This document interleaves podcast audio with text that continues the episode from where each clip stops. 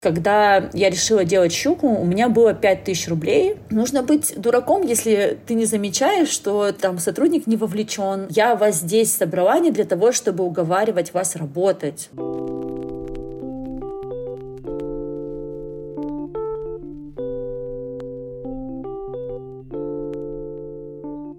Всем привет! Вы слушаете подкаст «Как поступить?». Я Ксюша, его ведущая, и сегодня у нас знаменательный день. Я не знаю, каким по порядку выйдет этот выпуск, но записываем мы его последним этом сезоне. В сезоне, в котором я уже помучила успела помучить около 10, а то и больше спецов из медиасферы, задавая им разные вопросы про то, как в эту сферу, собственно, войти, в SMM, в подкасты, в офлайн мероприятия как становятся гендирами, чем они вообще занимаются и многое многое другое мы обсуждали. Ну и закрываем сезон о медиасфере. Мы, собственно, разговором о медиа. И у нас в гостях сегодня Эльвина Абибуллаева, создательница «Щуки». Привет-привет. Привет, всем привет.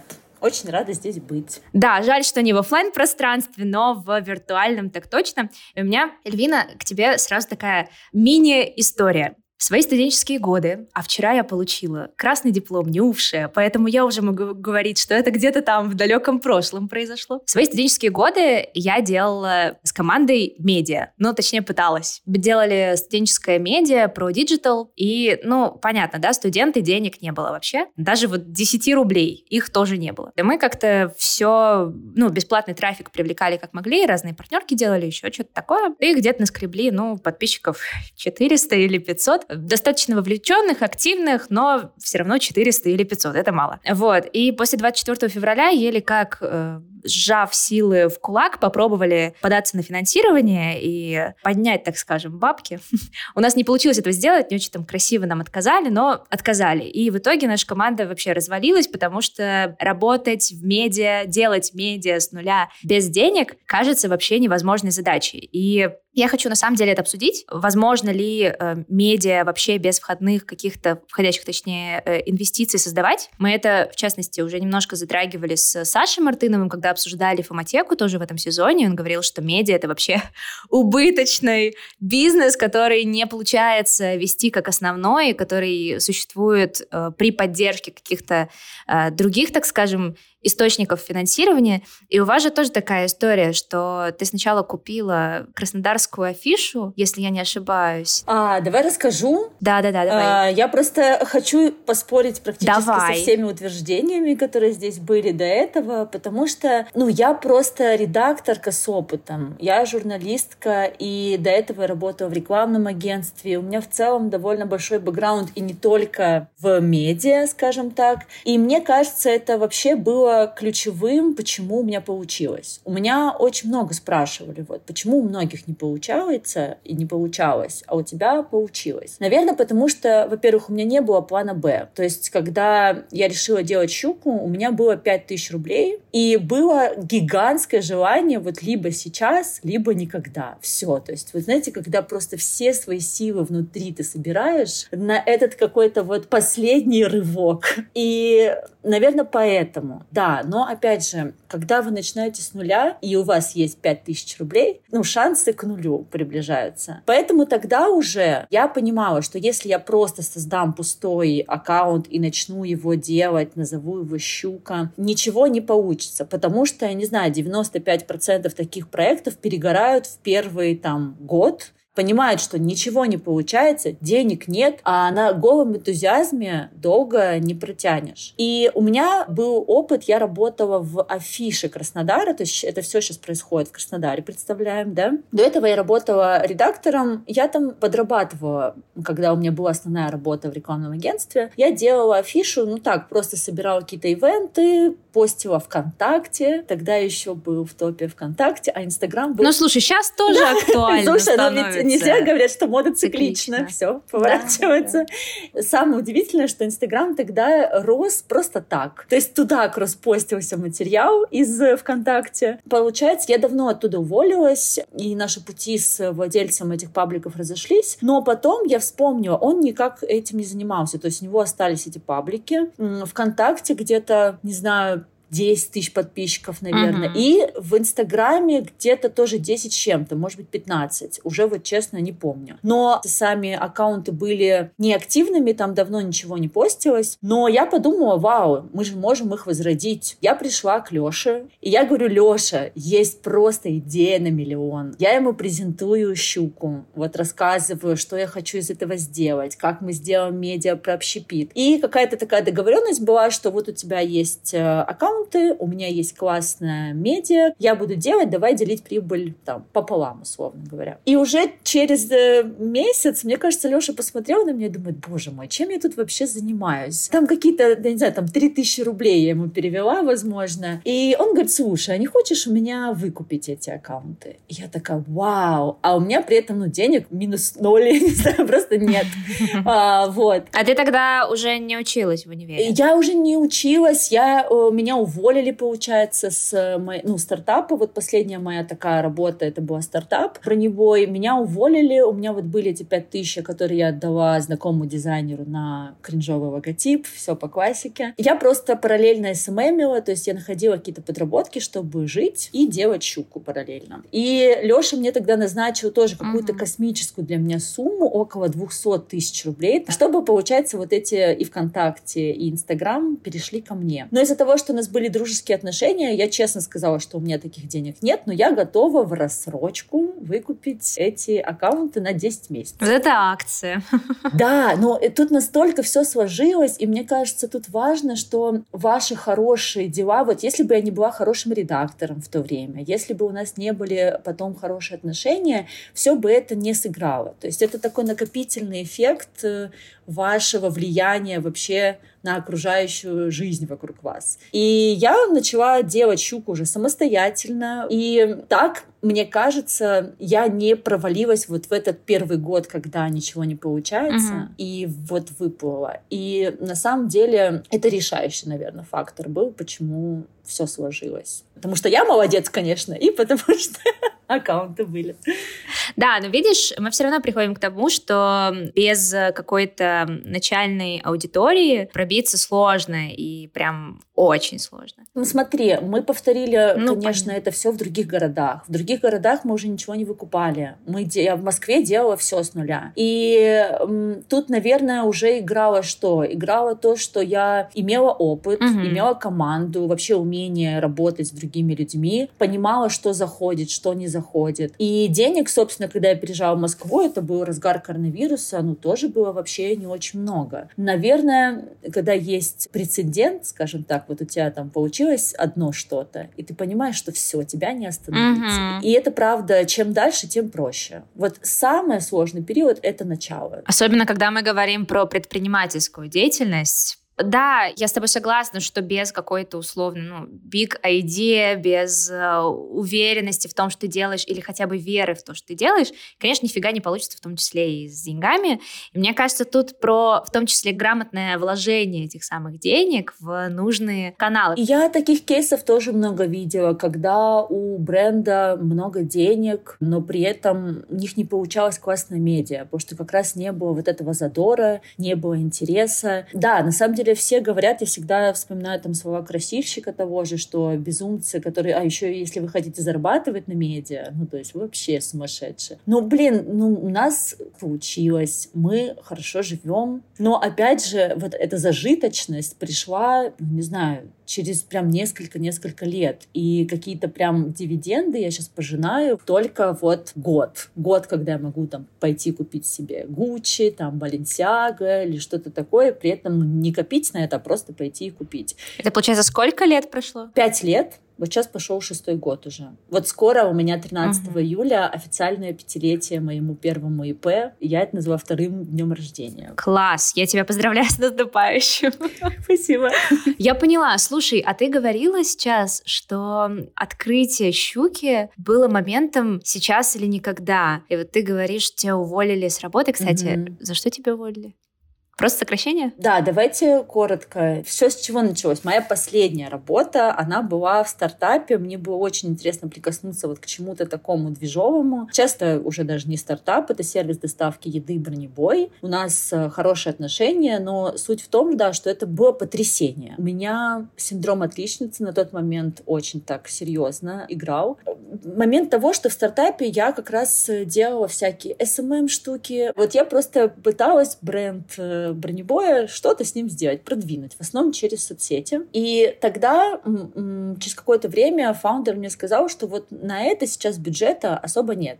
А я хотела делать что-то типа медиа, опять же, вот закольцовывая. Mm-hmm. А, сервис доставки еды. Я подумала, если делать медиа про общепит, то есть рассказывать про какие-то классные места, где заказать шаурму, в общем, кофейни, вот это все, э, то таким образом я буду привлекать людей, которые заинтересованы в этой области, они будут мягко переходить в сервис доставки. До сих пор я считаю, что это классная история, просто контент-маркетинг — это дорого, mm. ну, долго, и не то, что работает вот так за три дня. И мне фаундер сказал, что ну, на это нет денег, ты либо уходишь, либо переходишь там в разряд продажников. Тогда для меня вообще слово продажи это было равно какое-то втюхивание, знаете. Я такая, нет, нет, нет, это точно не для меня. В общем, получается, что меня увольняют. И при этом я уже успела поделать э, контент в соцсети Бронебоя, который прям очень классно заходил. На него люди откликались, он был простой. А, тогда про рестораны писали ну, либо хорошо, либо никак, знаете, как про умерших. И я писала как раз таким очень легким слогом, ну, то есть я была свободна, давала там а независимую оценку, и подумала, вау, если это так хорошо заходило, я не хочу это бросать, я просто попробую это сделать, э, ну, уже для себя, получается, а не для бренда другого, и так получилась «Щука». Вау, то есть идея по факту пришла тебе на прошлой работе, да. с которой тебя уволили, и в итоге они там сейчас кусаются. Не, я не думаю, что кусают. У нас правда хорошие отношения. Это не та история, что типа, а, выкусите там этот. Нет. Ну, конечно, внутри мне просто приятно, что я была права. Вот. Но видишь, правда, не зря ты тогда зацепилась за эту идею, и меня всегда интересует, как вовремя попадать в такие идеи, вовремя ими заниматься, как раз когда, ну, еще не особо на рынке много про это разговаривают. И у меня был вопрос про то, как тебе пришла идея щуки, но теперь я понимаю, что она была в том числе обусловлена какими-то рабочими процессами. Да, потому что я тот самый человек, у которого всегда был блокнотик с идеей. Угу. То есть э, всегда был блокнотик вот с таким проектом, вот с таким проектом. Что-то до э, щуки я хотела делать, что-то типа «Визит Краснодар». Но я могла там в конве логотипчик сама нарисовать, там слепить вот это вот все. А дальше это не шло, потому что, во-первых, у меня всегда была какая-то основная работа, которая отнимала очень много ресурса. И это тоже вот важный момент в этапе «Щуки», когда вот я и сама милая говорила параллельно, да, я там подрабатывала. Все-таки жить на что-то нужно было. А, потому что первое время, понятное дело, мой заработок в «Щуке» не давал возможности платить за квартиру, э, за еду и все такое. Но в какой-то момент я поняла, что все-таки щука, ну, дееспособна как проект, э, есть какой-то рост, подписчики растут. И при этом у меня много сил уходит на вот эту дополнительную работу. И я подумала, что вот так не получится классный проект. Дальше он не вырастет, он загубится, если я не начну уделять ему все свое время. И было дико страшно, но я прям вообще бросила все, что у меня было То есть ты бросила все, все другие проекты. Все другие проекты, все подработки. Я просто full-time job э, каждый день занималась щукой. И мне кажется, это тоже стало таким важным фактором к росту. А ты в тот момент, э, когда бросила все остальные там сайт, и даже не сайт, а просто основные проекты, ну, ты уже нормальные деньги типа в щуке получала? Но, видимо, нормально могла жить, потому что, опять же, вот тот факт, что я начала все силы уделять щуке, уже через несколько месяцев дал свои плоды, и уже через несколько месяцев я взяла себе первую редакторку, мы съехали сначала в коворкинг, потом начали переезжать там в небольшой офис, и появился фотограф, ну, то есть вот все завертелось именно тогда, когда я начала все время уделять проекту своему. Я представляю, как сложно параллелить найм с какими-то еще проектами, особенно когда ты пытаешься из этого вырастить что-то большое и значимое, но то, что ты смогла вот до точки, пока не ушла из всех остальных проектов, тоже дорастить щуку до того, чтобы ты могла там квартиру себе платить, это ого-го как! Ого-го какое достижение, так скажем. Так что это тоже очень здорово. Слушай, а как сейчас у вас команда выглядит? Сколько там человек? У нас 35 человек. Мне кажется, что в ближайшее время мы уже там до 40 добьем, но мне, правда, не очень хочется прям множить-множить людей, потому что у нас абсолютное онлайн управление. Ну, то есть я уже не виделась э, в жизни, вот офлайн, с достаточно большим количеством наших сотрудников. И на удивление все-таки получается сохранять какую-то теплоту, какую-то любовь друг к другу, дружбу.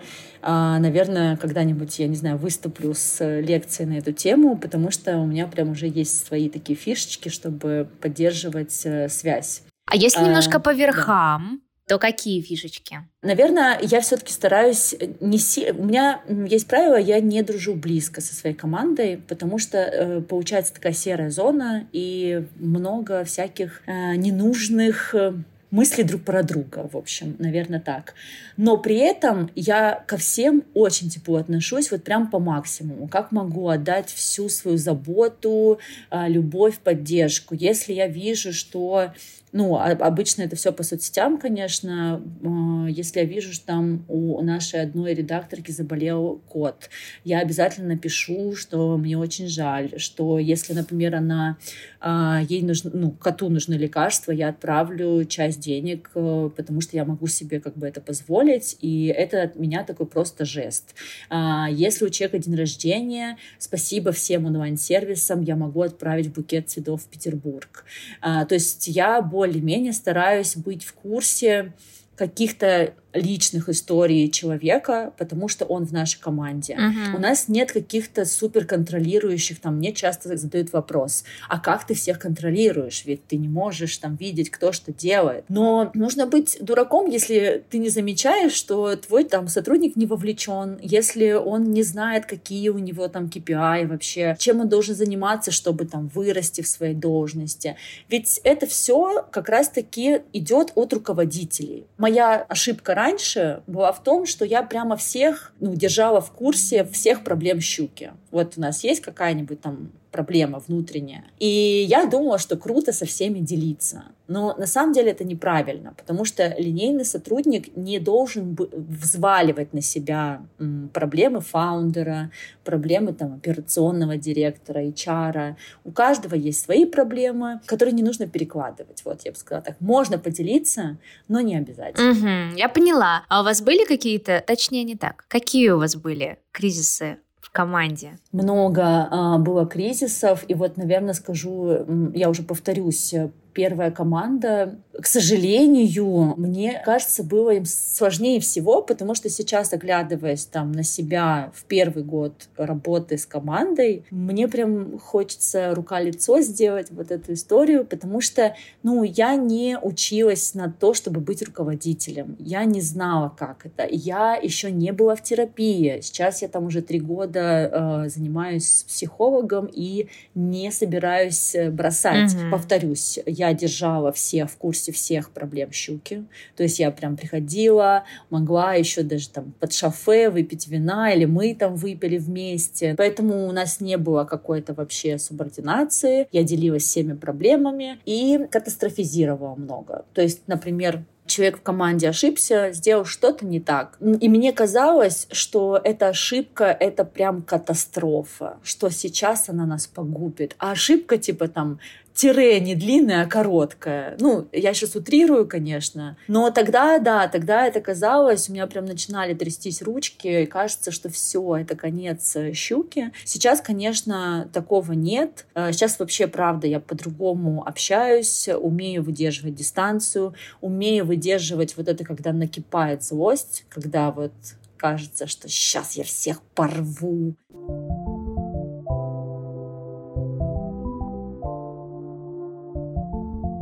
Как ты оцениваешь себя сейчас как э, руководителя? Какие у тебя э, зоны роста есть? То есть в чем ты еще ошибаешься? Нескромно оценю себя как хороший руководитель, просто потому что я получаю обратную связь. Я вообще очень много рефлексирую на эту тему и боюсь вот м- скатиться вот в этого хорошего руководителя, тут я показываю э, кавычки, м- как хорошая девочка, вот которая всем пытается угодить, а, себя Беззубая не, такая. Да, себя не замечает. Это правда, да. И беззубая очень хорошее слово, потому что так или иначе иногда нужно отстаивать и свои границы, границы. Иногда нужно быть чуть-чуть вот этой жесткой рукой, так или иначе. Особенно, наверное, не с командой, а с подрядчиками, потому что в команде у нас какая-то своя такая экосистема, у нас все понимают, что чтобы сделать задачу, не нужно переходить на крик, не нужно ждать до последнего, ну, то есть вот, вот это все. То есть у нас здесь эти правила проговоренные, и я всегда говорю, я вас здесь собрала не для того, чтобы уговаривать вас работать. Вы всегда можете найти другое место, где вам более интересно. Я считаю, что вообще расставание э, с сотрудником это супер, когда он понимает, что это не его место,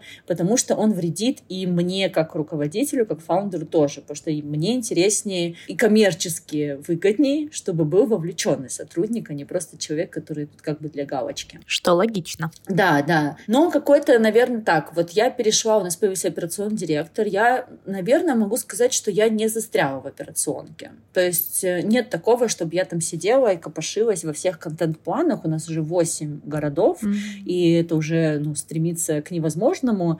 И в целом не лезу. Из такого, чтобы, что бы хотелось, куда бы расти? Хотелось бы чуть-чуть все-таки тоже не то чтобы отдаляться, но больше свободного времени иметь, э, чтобы как раз точечно предлагать клевые идеи. Вообще задача SEO, фаундера, быть на таком немножко, не то что про свобоне, но иметь достаточно воздуха в голове, чтобы эти все новые идейки и казалось бы, невозможные высоты, которые нам еще нужно достичь, чтобы это все казалось на изи вообще делаем, ребят. И когда у тебя такой настрой, команда тоже в Дубае хорошо открываемся, не вопрос. Что там Бали? Да, давайте сделаем Бали. Потому что как только ты начинаешь что-то типа блин, это будет очень сложно. Это невозможно. Это mm-hmm. все считывается, и, в общем, я сейчас максимально стараюсь себя разгружать. Вот. А вообще сейчас какая у тебя роль? То есть чем ты конкретно занимаешься? Формированием такой верхушки руководителей. Ну, то есть вот у нас появился операционный директор, операционная директорка наша Катя, и это разделило мою жизнь на до и после. Боже, я уверена, что... что все SEO просто любят да, больше да. всего операционников, потому что они так облегчают жизнь. Это правда, и это просто даже э, разного склада характера и мышления люди. Я не человек э, четкость. Я человек энергия, же там, да, да, да, да, да, все нормально. Но при этом вот до прихода Кати у нас не было ни табличек нормальных, ни финансовой хорошей там прописанности, отчетности, стратегии. И вот пришла Катя, она просто как вот так чик-чик-чик веничком сюда. Мы наняли финансистку, у нас появился, боже, у нас появился финансист в команде. А, мы наняли HR, то есть я раньше вот до э, HR сама разгребала все эти заявки на вакансии. И сейчас у нас вот приступает э, Head of Edition к работе. Мы нашли вообще потрясающую девушку в Петербурге, она работала в uh-huh. Skyeng, насколько я помню, до этого.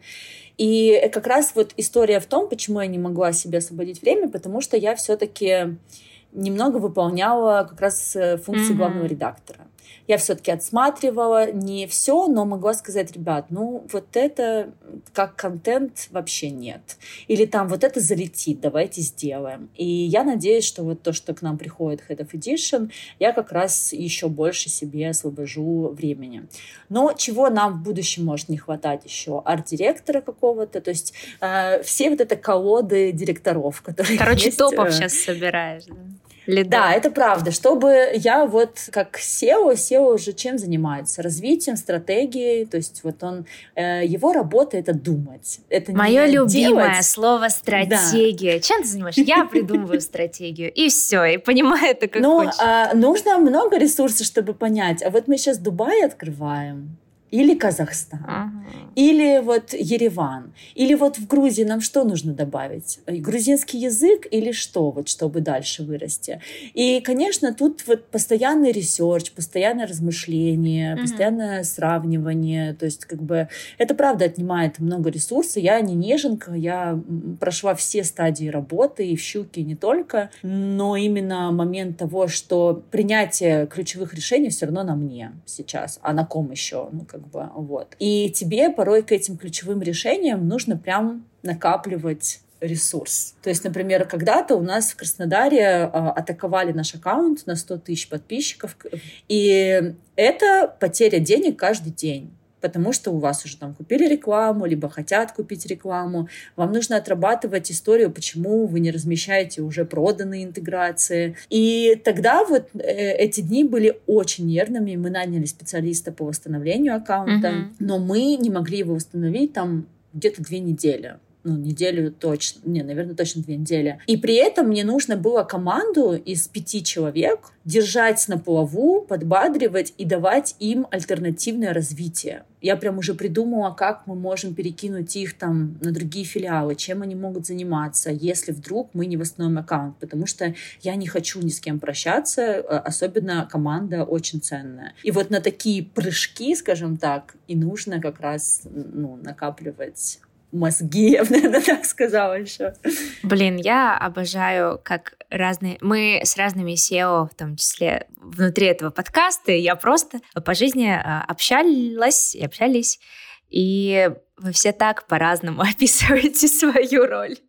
Кто-то говорит, что это про подумать, про, да, написать стратегию, про проследить, как эта стратегия будет выглядеть и реально реализовываться. Кто-то говорит, э, ну, я еще пока в операционке, потому что я SEO без э, SEO своего дорогого, вот. Все по-разному свою роль оценивают, и мне кажется, внутри медиа, когда мы говорим о медиа как бизнесе, тут очень реально важно разделять роль главреда и SEO, потому что если ты создательница, которая очень тесно взаимодействовала с контентом на первых порах всего этого дела, потом от этого отойти и не контролить, э, там, не знаю, тире или каждый пост, это тоже отдельная задача. Такая, мне кажется, не очень-то и простая. Не знаю, меня делегирование очень На быстро приятно разленило. Ну, то есть не сразу, конечно. Вот как раз в первые годы была проблема, что я считала мое видение только, только мое видение исключительно верно. И если оно чуть-чуть... Как ты это поборола? А, не знаю, кстати. Наверное, по чуть-чуть я прям себя вырывала у себя эту мысль. То есть я давала, например, конкретно не приведу, но, условно говоря, наш там э, редактор придумала новую рубрику mm-hmm. или новый взгляд там на обзор. И я сначала внутри вот у меня прям все сморщилось. Я такая, блин, ну это же не так, как я делала, а тут же вот в щуке должно быть только так, как я. Вот. И я такая, ну давай попробуем. Ну вот я, у меня есть второй голос, который более адекватный, опять же, спасибо, да, моему психологу. И давай попробуем. И я прям такая, хорошо, давай. И это круто сработало. И уже это на твой мозг, ну, как бы противодействует и говорит тебе, смотри, другое видение тоже классно работает.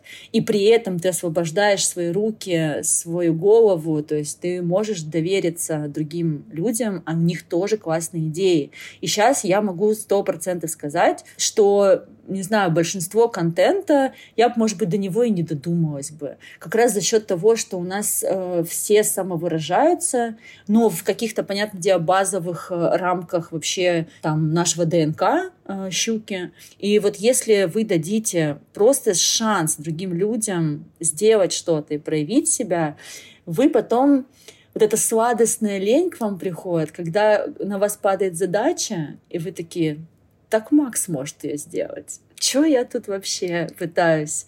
И это супер. Это, мне кажется, одна из стадий вообще роста не только руководителя или там предпринимателя, но и просто личности. Да, и это еще про то, что важно создавать такую атмосферу внутри команды, в которую приходят нужные профессионалы, которые предлагают нужного рода идеи, которые как раз могут какие, какой-то новый взгляд на уже привычные вещи предложить. И это такой тоже важный пунктик. Да. А можно я еще добавлю? Я просто поняла сейчас для себя, что такое SEO. Вот ты говоришь, каждый по-своему э, говорит. Но мне кажется, это прям вот главный человек в компании, на которого все всегда могут опереться. Mm-hmm. Не каждый раз, то есть они не должны бежать к себе с задачами, но вот как бы, когда есть какой-то кризис, когда, ну, есть какое-то разногласие или что-то, что вот, ну, вам нужен просто устойчивый человек, на которого нужно опереться об которого вот как бы можно просто поговорить. Я говорю, там какие-то то я готова быть этим человеком, я и есть тот человек, но опять же для этого нужны такие довольно свободные будни. То есть если ты как белка в колесе крутишься, ты не станешь никогда человеком, на которого можно опереться. А у тебя получается держать контакт с, ну, прям каждым из 35 людей в вашей команде?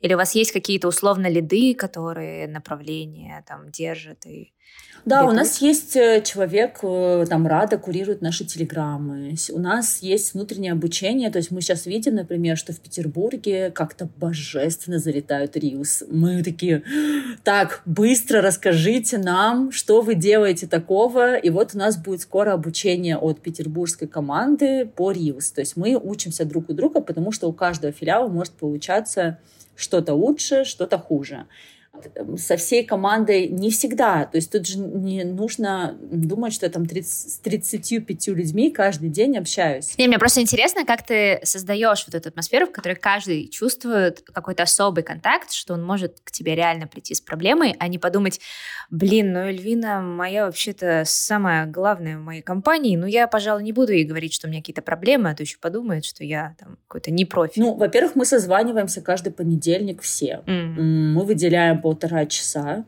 на вот сегодня а, мы созванивались, и у нас 8 филиалов. Каждый филиал э, рассказывает о планах на будущее, вот об этой неделе, и о том, что было на прошлое. Мы обсуждаем факапы, успехи, сколько денег заработали. И я даю какие-то, ну и Катя, наш директор операционный, дает какие-то комментарии, либо идеи. И вот на этом созвоне все просто чувствуют общую поддержку, и что я вовлечена. И я не говорю, типа, ой, это не моя проблема. А мое любимое — это просто созвониться в Zoom и задать вопрос там, я иногда говорю просто, ну, рассказывай, вот такое. И, и жду. И человек очень быстро находит, что ему сказать, честно объяснить.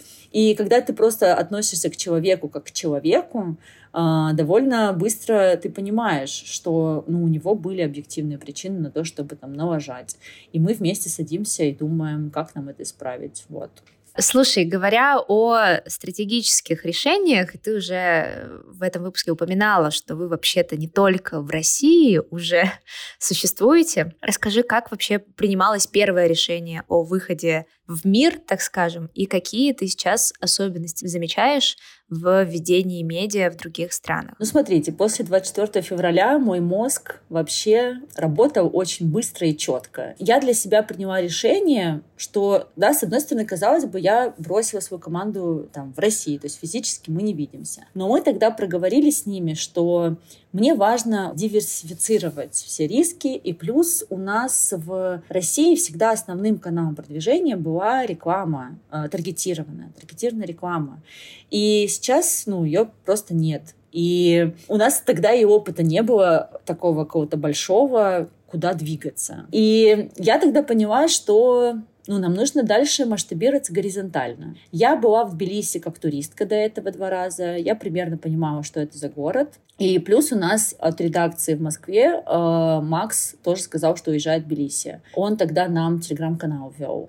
Вот. И я подумала, вау, ну одной уже не так э, страшно, и не так будет сложно делать щуку, например. И Макс уехал со своей девушкой сюда, я уехала сама, сняла квартиру. Вот, и мы начали делать щуку. Не подумав, мы начали ее делать на русском языке. Словили гигантскую э, волну хейта. Просто настолько, что мне пришлось...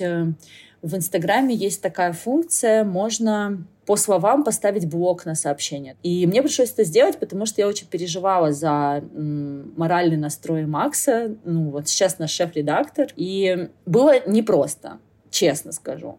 Вот мы сделали ну, некоторые обзоры на русском языке. Часть заведений нам написали, сказали удалите. Но мы удалили, не хотели ни с кем сильно спорить. А потом мы такие, так, надо срочно подключать английский. А, нашли англоязычную редакторку. Сначала с не очень хорошим английским, а я не могла даже нормально прочекать. Но со второго раза мы нашли уже супер крутую редакторку. Она у нас с нами работает. Э, Яна пишет по-английски просто великолепно. И если раньше у нас была стратегия, что мы сначала писали на русском, переводили как бы на английский, то сейчас мы просто базово создаем сразу на английском обзоры. Но суть в том, что год больше прошло, и мы пробили вот этот стеклянный потолок. К нам начали приходить грузины. Мы работаем сейчас с грузинскими крупными компаниями. И мы чувствуем себя здесь отлично. Но нужно было вот просто дальше работать и работать. Если бы мы испугались на первых порах, ну, то есть такие, ой, что мы тут как бы этот, то мы просто бы не дожили до того времени, когда в итоге сейчас могу нескромно и громко сказать, что мы пожалуй, самая яркая лайфстайл-медиа здесь, которая есть. А если посмотреть на сегменты, так скажем, аудитории, ее под такие части, а, у вас все-таки ядро — это чуваки, которые релацировались в эти страны? Конечно, пока это абсолютно адекватно. Ну, то есть, как бы экспаты всегда приходят первые. Вот, то же самое в каждом городе. В Дубае то же самое. Но потом приходят уже местные. То есть, это всегда заметно и по тем бизнесам, которые приходят на рекламу, которые хотят обзор. И дальше мой следующий шаг вообще добавить ну, либо это будет отдельный аккаунт э, именно с грузинским языком, потому что сейчас я проживаю тот момент, когда, ну вот мы находимся в Грузии. Здесь есть э, государственный язык грузинский, а у нас его нет. Ну, то есть просто третий язык уже не запихнешь. У нас довольно большие тексты, это не просто подписи какие-то к фотографиям. И у нас так много занимает места два языка. И я сейчас просто иду дальше, как бы понимая, что мы не делаем экспатское медиа. Мы просто делаем международное медиа, и мы хотим вот сохранять какую-то локальность mm-hmm. и в языке тоже. Ну да, это интересная разница, потому что когда ты говоришь про медиа не только для экспатов, это, конечно, такая задача еще и в культурный код, по-нужному, так скажем, вписаться. Это прям Давай в завершении нашего с тобой разговора я задам тебе один вопрос. Вот, допустим, а, нас сейчас слушает какой-нибудь или какая-нибудь э, человек а, на первых курсах любой специальности и понимает, что ну что-то в медиа хочется делать. Не очень понятно, что. Может текст писать, может дизайнить, может управлять всеми, может стать SEO когда-нибудь, какой-нибудь щуки 2.0 а, или еще чего-то такого. Какой ты совет дашь начинающим специалистам, которые пока даже не совсем понимают, в какой конкретно области они хотят развиваться? Сделайте свой маленький проект. Я, например, считаю, что в наше время в медиа, в рекламе, ну вот во всей этой digital-сфере вообще не может быть понятия без опыта. Потому что у вас есть телефон, интернет, куча бесплатных сервисов по, я не знаю, дизайну, чему угодно. Блин, Миджорни у вас есть. Вообще можете себе представить, в какое роскошное время мы живем? Была когда-то, теперь платная. Ах, блин. Ну, если что, я, блин, я сейчас скажу, задоначу на Миджорни. Сейчас а, тебе напишут. Да, у меня есть зарубежная карта. Но я скорее говорю к тому, что я, когда попала в первое свое рекламное агентство, меня взяли на позицию корреспондента, там была редакция, то есть э, для меня это была прям работа мечты. Но меня взяли, у меня не было опыта, но я писала куда угодно. Я писала в какой-то молодежный журнал «Моу Лента» он назывался. Я прям отправляла тексты, ну то есть... И потом я узнавала, почему взяли именно меня, и это как раз было ключевым фактором, что у меня уже что-то было что я делала что-то, несмотря на то, что этого не требовалось. И я вам так скажу тоже, сделайте себе портфолио. Не обязательно, чтобы у этого был заказчик не знаю, сделайте какой-то проект, аккаунт, оформите его, донесите туда свои мысли, ценности и приходите с этим на собеседование. У вас уже будет фора просто вообще гигантская. Вот такой у меня Хороший совет, совет согласна с ним. И если не очень хочется работать там в стол и не за деньги, то в любом случае действительно существуют какие-то стажерские еще позиции, программы в совершенно разных компаниях, разных масштабов, так скажем, и с разными задачами. И можно туда, например, э, ходить, когда мы говорим про людей вообще без опыта и не определившихся, вот там тоже. Ну да, это очевидно такое, мне кажется, но даже на какую-то суперкрутую стажерскую позицию вас возьмут э, скорее, если у вас будет уже что-то оформленное в проект, ну, назовем это так. Плюс, когда мы говорим о достаточно насыщенном рынке медиа, в котором куча уже спецов, выделяться различными способами, это, ну, по факту основная задача, особенно на первых шагах, когда вас еще да, никто не знает. Правда. Вот. Это сто процентов с тобой согласна. И я думаю, что на этом замечательном совете мы можем завершать наш с тобой сегодня, Эльвина, разговор. Вообще, мне кажется, э, замечательное, правда, завершение у всего и разговора, и у сезона у нас сейчас случается. И я просто хочу тебя поблагодарить за то, что пришла к нам в нынче Google Meet в этот раз и поболтала про медиа. Да, а я хочу сказать, что я очень люблю медиа, я очень люблю медиа-бизнес. Это прям, ну, вроде бы говорят, что на этом не заработать. Была мысль сегодня на, о том, что на этом не заработаешь, но всегда есть исключения, может быть, которые подтверждают правила, но как бы они есть. И при этом эта работа, она работа, которая тебя эм, делает твою жизнь интересной. Вот, я так, наверное, скажу. И я, наверное, за это ее люблю. Согласна, Эльвин, такие хорошие слова, согласна. Ну, а вы слушали подкаст «Как поступить?» Приходите в медиа. Если вам понравился выпуск и сезон, ставьте ваши оценки и пишите комментарии, подписывайтесь на наш телеграм-канал «Саша знает how to». Ну, а с вами была Ксюша. Буду скучать и услышимся. Пока-пока. thank you